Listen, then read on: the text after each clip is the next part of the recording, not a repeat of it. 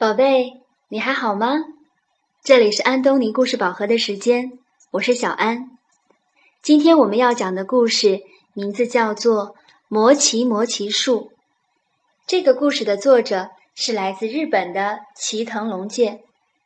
好了，我们现在就来听故事。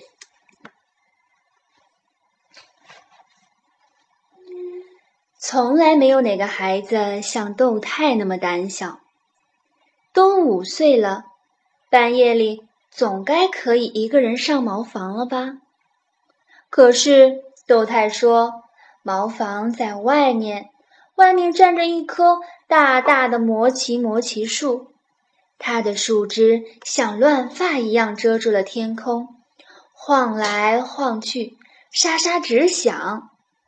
它还会哇的张开两只手，所以呀。半夜里，如果没有爷爷跟着，一个人可不敢去尿尿。半夜里，爷爷睡得很香，但是不管豆太用多么小的声音叫一声“爷爷”，爷爷都会立刻睁开眼睛问：“尿尿吗？”这总比把家里唯一的一床被子尿湿了要好吧。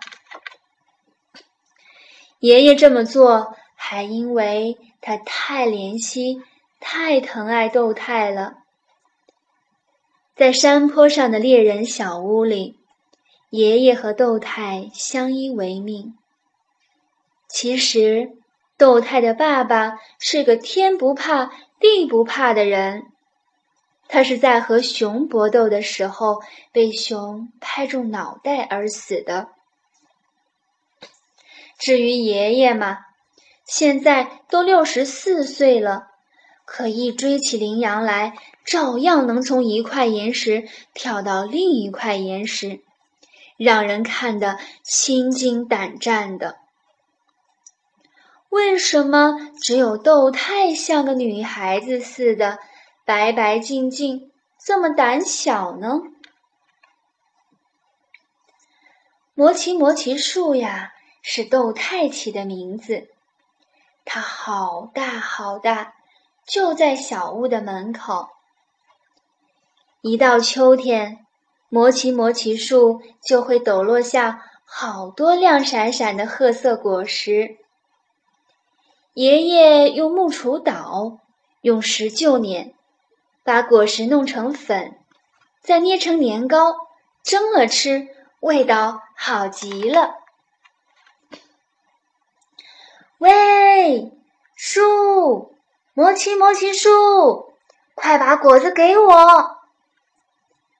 白天，豆太敢站在树下，跺着一只脚，神气活现的催人家。到了夜里，怎么就不行了呢？豆太说：“因为树会发怒。”会从上面伸出两只手吓唬他，说：“妖怪来了。”夜里啊，只要看一眼那棵魔奇魔奇树，就尿不出尿来了。爷爷蹲下来，把豆太抱在腿上。啊，多美的夜晚呐！星星好像伸手就能够到。后山里的鹿啊、熊啊什么的，全都点着花灯笼睡着了吧？来吧，嘘！爷爷要是不说嘘，豆太就尿不出来，不尿尿就睡觉，第二天早上被窝里就会发洪水。所以爷爷一定要这么说。都五岁了，还要说嘘，真是羞死人了。可是不说不行啊。传说今天晚上是魔奇魔奇树亮灯的日子。爷爷说，农历十一月二十日丑时三刻呀，魔奇魔奇树会像着火一样亮起来。别睡觉了，看着吧，可漂亮了。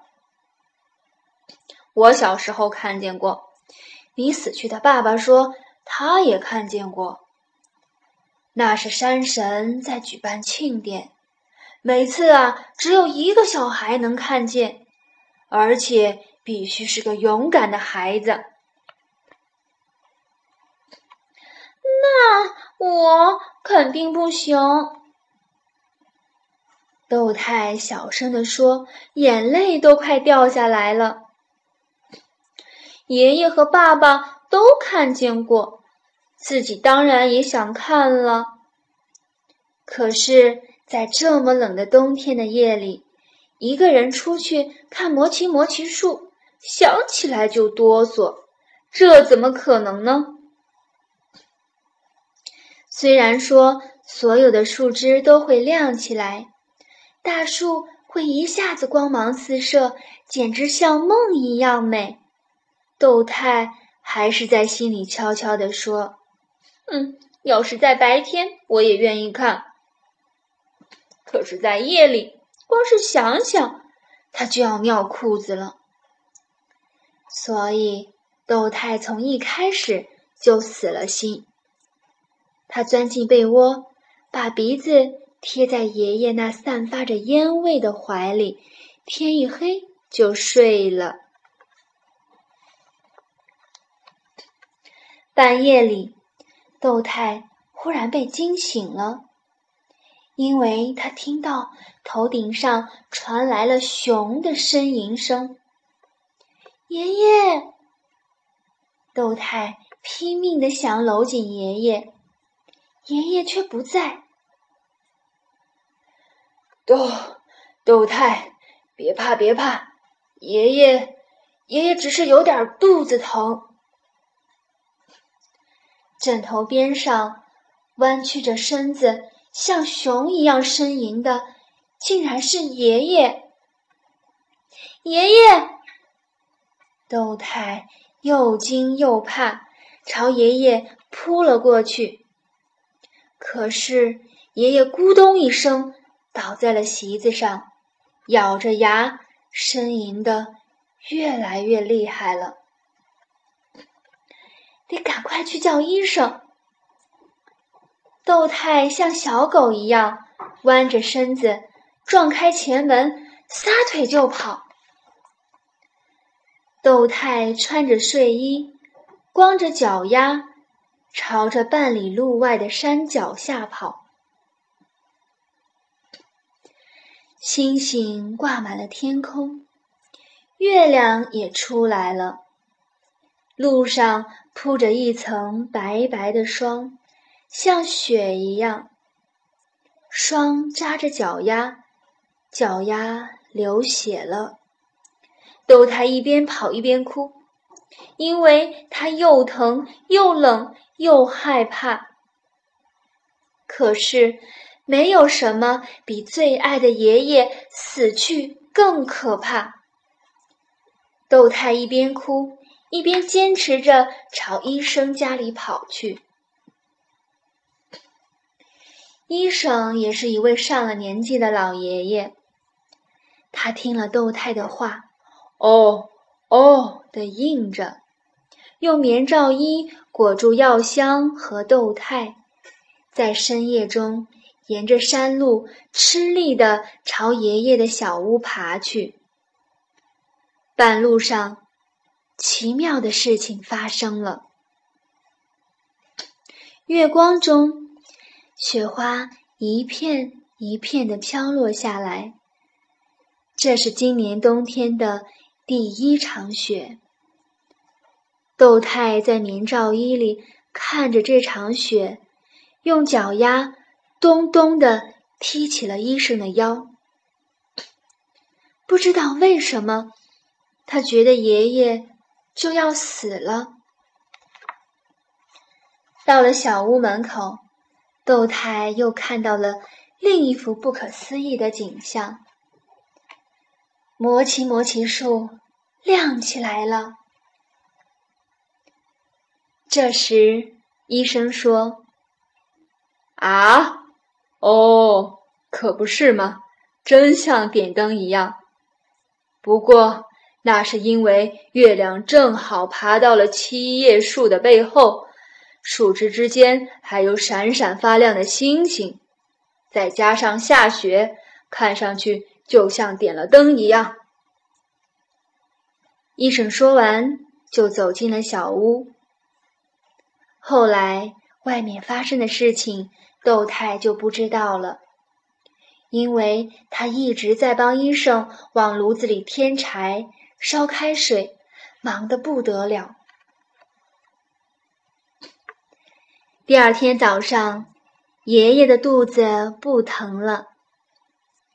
医生走了以后，爷爷说：“你看到山神的庆典了。”魔奇魔奇树亮灯了，你敢一个人走夜路去叫医生，已经是个勇敢的孩子了。